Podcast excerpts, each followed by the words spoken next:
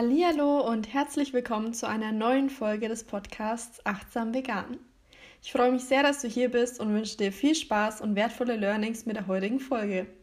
Falls dir gefällt, was du hier hörst oder du Anregungen, Fragen oder Wünsche hast, hinterlasse mir gerne eine Podcast-Bewertung oder connecte dich mit mir über Instagram. Alle Links findest du in den Show Notes. Ja, heute, äh, die heutige Folge wird ziemlich kurz und knackig werden. Zumindest ist das mein Plan. Und zwar möchte ich dir heute sechs Tipps mitgeben, wie du Gespräche mit Nicht-Veganern souverän meisterst.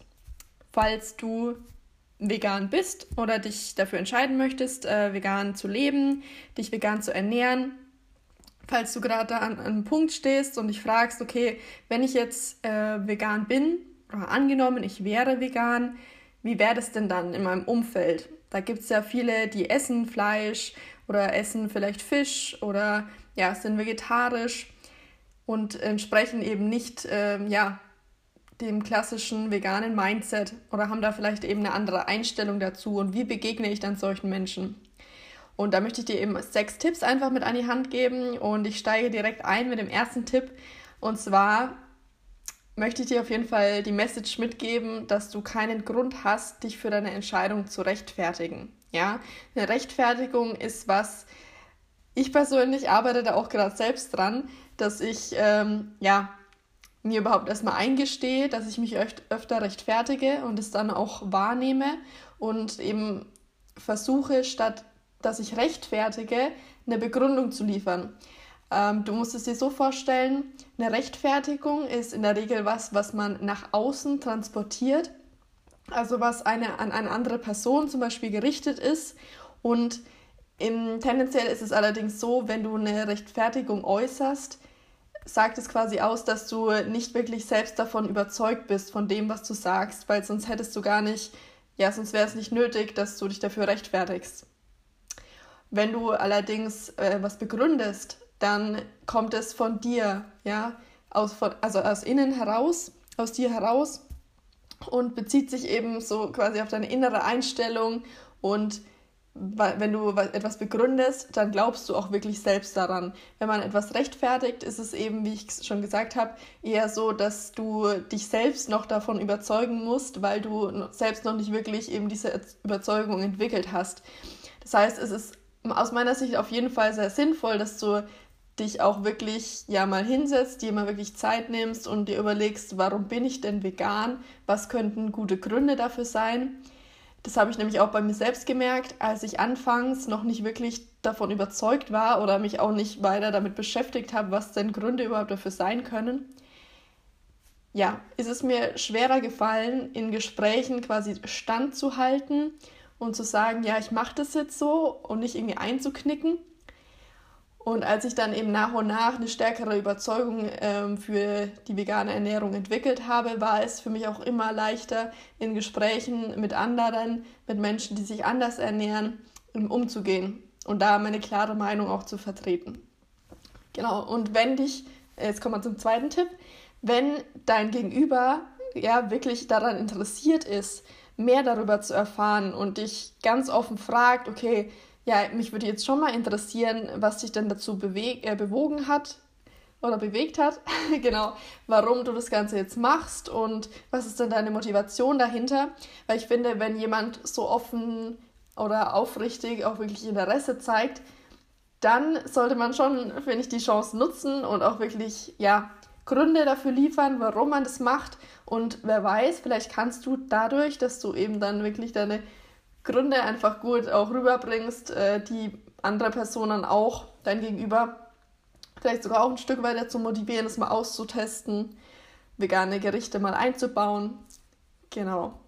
Zum dritten Tipp, da möchte ich dir mitgeben, du darfst auch emotional werden. Ja, das heißt, spür einfach mal in dich rein und frag dich, was bedeutet denn vegane Ernährung für dich? Ja, und welchen Unterschied möchtest du damit auch in der Welt machen? Was möchtest du dadurch bewirken? Ja, als siehst du dich dadurch vielleicht als Teil eines großen Ganzen, einer Bewegung, die ja zum Beispiel zu mehr Nachhaltigkeit verhilft, die dazu führt, dass Tierleid verhindert werden kann. Es gibt ja wirklich viele Gründe, die auch wirklich ja, wichtig sind Und da darf man auch mal Emotionen zeigen. genau. Und ja, da kommen wir auch direkt zum nächsten Tipp. Denn Emotionen sind gut und du darfst Emotionen jederzeit rauslassen, meiner Meinung nach. Wichtig ist nur, dass du immer aus deiner Perspektive sprichst. Ja, es ist, gibt nämlich einen Unterschied zwischen einer Ich-Botschaft und einer Du-Botschaft. Wenn du nämlich dann zum Beispiel ähm, ja, dazu neigst, dass du andere versuchst zu missionieren, würde ich das eher schon wieder ein bisschen kritisch betrachten, äh, beziehungsweise es ja, kann dann eben leicht zu Konflikten führen und tendenziell äh, würde ich jetzt mal sagen, wenn du einfach offen deine Erfahrungen teilst und wenn du selbst eine Begeisterung hast für die vegane Ernährung, ist es auch deutlich wahrscheinlicher, dass dein Umfeld sich dem gegenüber öffnen wird.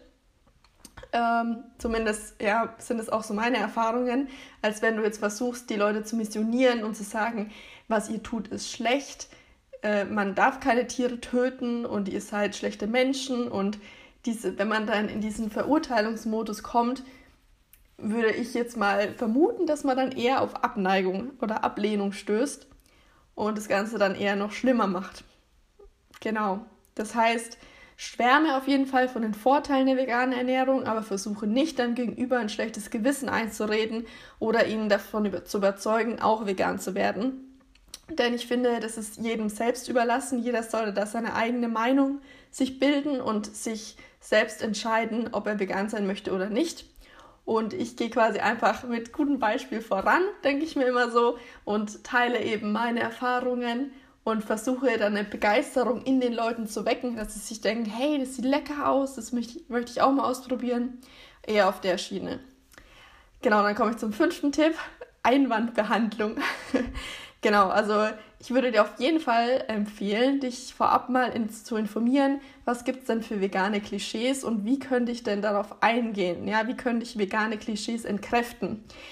Ich habe dazu ein Buch gelesen, vielleicht kennst du es auch, Vegan Klischee AD heißt es von Nico Rittenau. Ich habe es, glaube ich, auch in der letzten Podcast-Folge schon mal erwähnt.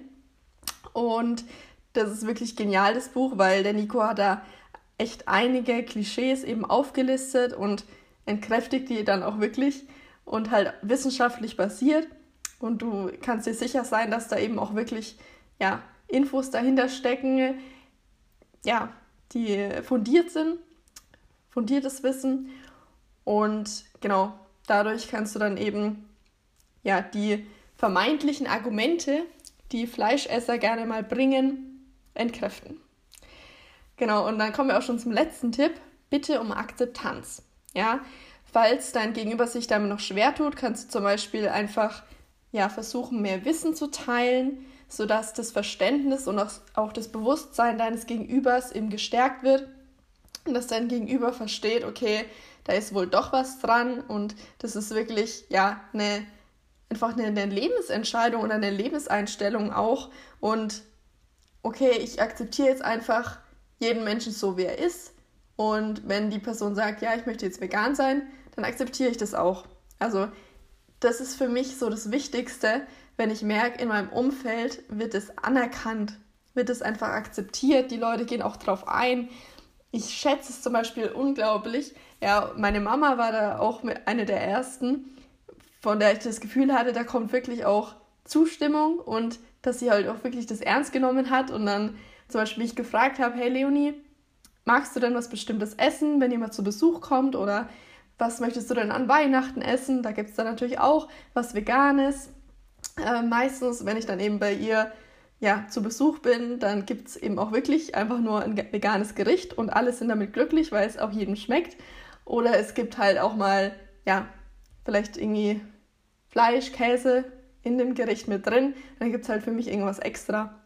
Also das ist gar kein Thema. Und ich werde dafür auch nicht schlecht äh, geredet oder schlecht gemacht, sondern jeder akzeptiert, dass ich eben diese ja, Ernährungsform für mich gewählt habe. Und man merkt, denke ich, auch, dass ich damit glücklich bin und zufrieden bin und ja, dass ich daran jetzt auch nichts ändern möchte. Genau, deswegen, ja, ich hoffe, es war der ein oder andere Tipp dabei, ähm, ja, den du für dich mitnehmen kannst. Ähm, vielen Dank fürs Zuhören. Ich freue mich auf eine Nachricht, einen Kommentar oder eine Podcast-Bewertung von dir. Was konntest du aus dieser Folge für dich mitnehmen? War ein Punkt dabei, der das Potenzial hat, etwas in deinem Leben zu verändern? Denn genau das ist meine Mission. Ich möchte durch meine Beratung und Begleitung nachhaltig so viele Menschen wie möglich dabei unterstützen, ihre Lebensqualität, ihr Wohlbefinden und ihr Bewusstsein für einen achtsamen, vollwertig pflanzlichen Lebensstil zu stärken. Wir hören uns bei der nächsten Folge deines Lieblingspodcasts Achtsam Vegan.